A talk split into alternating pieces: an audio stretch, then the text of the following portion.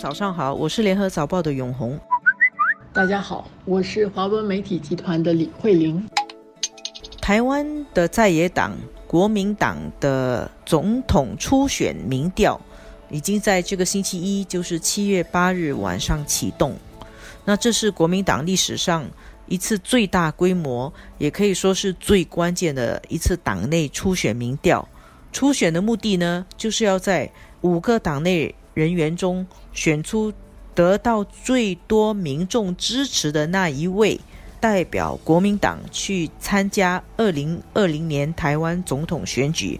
那这五个角逐对手，其实大家很多人都知道了，就是富豪前红海董事长郭台铭、台湾高雄市长韩国瑜、台湾前新北市长朱立伦。前台北县长周锡伟，还有孙文学校总校长张亚中，共五个人。这次民调要进行七天，呃，从星期一开始，一直到本月十五号会公布民调的结果，然后就确定谁可以代表国民党去选总统。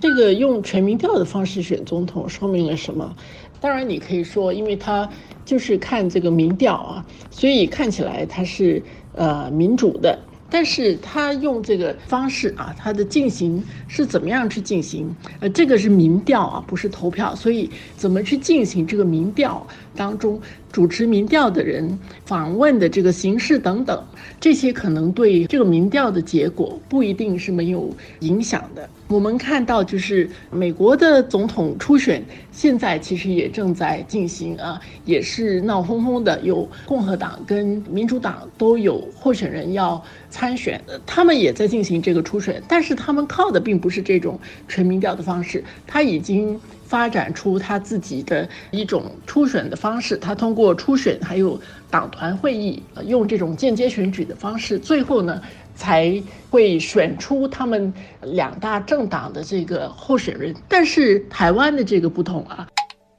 到目前为止，我们来评论一下这个情况啊。首先，第一就是这几天我们看到国民党内部已经在全部内部打擂台，大家都出尽浑身解数，尤其是一向温文啊，有有些人形容说佛系参选的朱立伦哦，他就。炮火全开，他星期一连开三场记者会，给自己拉票，然后就重打这个郭台铭。现在给人家最强烈的印象就是国民党形势堪忧啊！走到今天这一步，真的让人觉得很唏嘘。因为去年十一月的时候，台湾九合一地方选举，国民党是大胜民进党的，使到台湾很多个县市啊，从民进党执政的绿地变成了国民党执政的蓝天。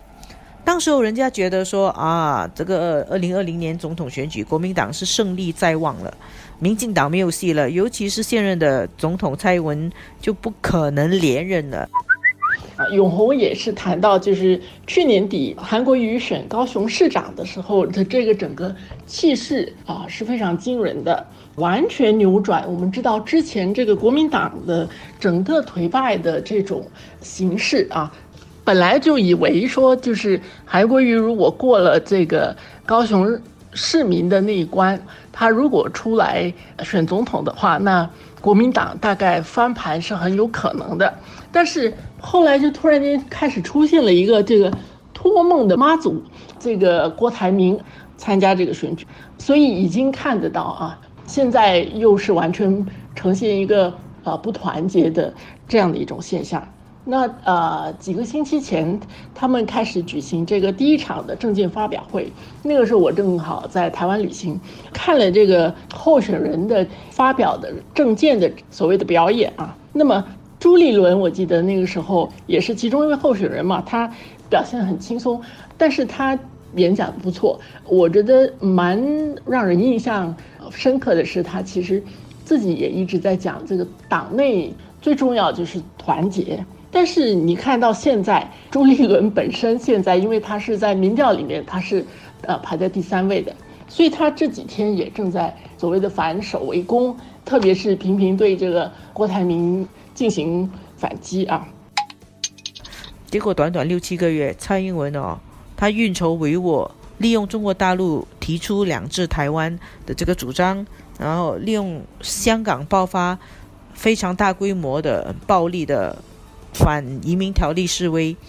他在台湾塑造了一个整个反大陆的氛围，蔡英文自己的地位也就稳住了，包括把他的党内的最有力的竞争对手赖清德给挤掉，蔡英文成功成为民进党的总统候选人，而且这一两个月来，他还推出更多的对民进党有利的法案，包括现在他要完成一个中共代理人的修法，这些呢都会其实使到国民党。受打压的可能更大，而蔡英文显然就是一个让人家不敢小看的对手。